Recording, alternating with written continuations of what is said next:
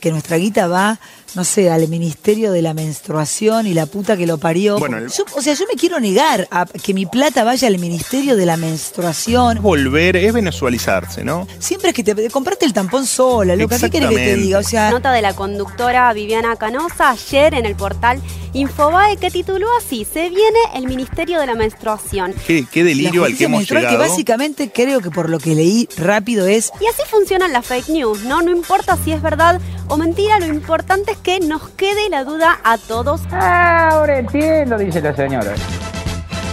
Resumen de noticias. Eh, ¿Te dedicarías a la política? sí, Sí. sí. Epa. 273 días y contando, amigues. En el mundo, 72.851.747 casos confirmados y 1.643.339 muertes. En Alemania superan los 30.000 casos diarios. Estados Unidos reportó más de 17 millones de contagios. Y en Bucios, por un rebrote, el Poder Judicial ordenó el desalojo de hoteles. Los turistas tienen 72 horas para abandonar la ciudad. En nuestro país, ayer se confirmaron 7.326 contagios y 169 fallecimientos. Kisilov se reunió con intendentes e integrantes del comité de expertos. Preocupa el aumento de casos. Dijo el ministro de Salud Goyan. Ayer hubo 800 más que el miércoles de la semana pasada. Y hoy Alberto anunció que el distanciamiento social sigue hasta el 31 de enero. En este momento, donde todos sentimos que los casos han bajado, y efectivamente fue así, todos nos relajamos. Y todos tenemos muchas ganas en las fiestas, en las navidades, en el fin de año, de acercarnos, de compartir una copa con la familia, de compartir una mesa. Yo les pido a todos, a cada uno y a cada una de las argentinas, que no se olviden que el problema todavía lo tenemos.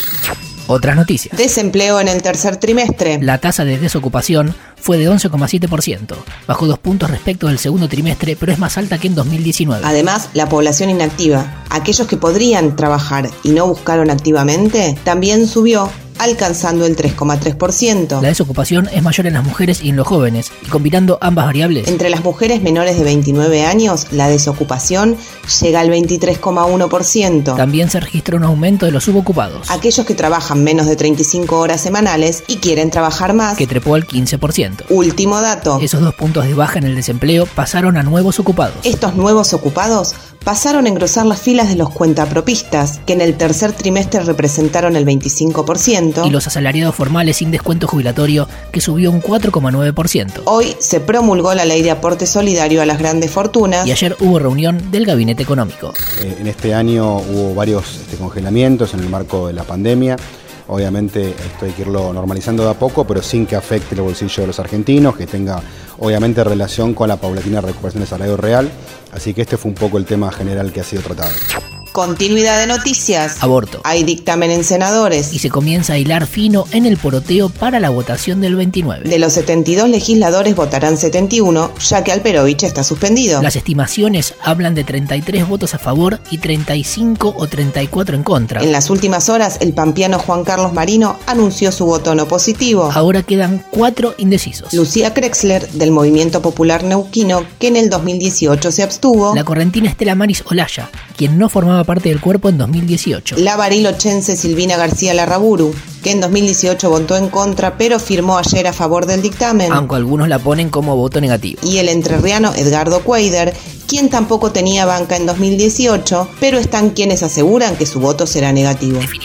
Otro dato. De los 43 senadores varones, 17 votan a favor, 25 en contra y un indeciso. El voto femenino ocupa 28 bancas, de las cuales 16 votarán a favor, 3 estarían indecisas y solo 9 en contra. Hoy comienza el debate en comisiones de la ley de los mil días. Esperan conseguir dictamen y tratarla junto con la interrupción voluntaria del embarazo. Además del juego democrático, hubo amenazas. Desde la cuenta oficial de Facebook de la Dirección de Culto de la provincia de Misiones, propusieron que la diputada Flavia Morales, quien había votado a favor de la interrupción voluntaria del embarazo, le cueste caminar libremente por la provincia. una delicia.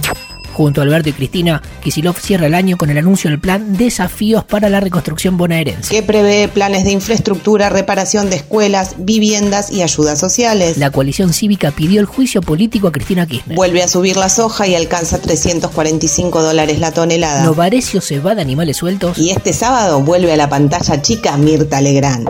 Hasta acá la información del día. Podría ser peor, O mejor, pero siempre es lo que es.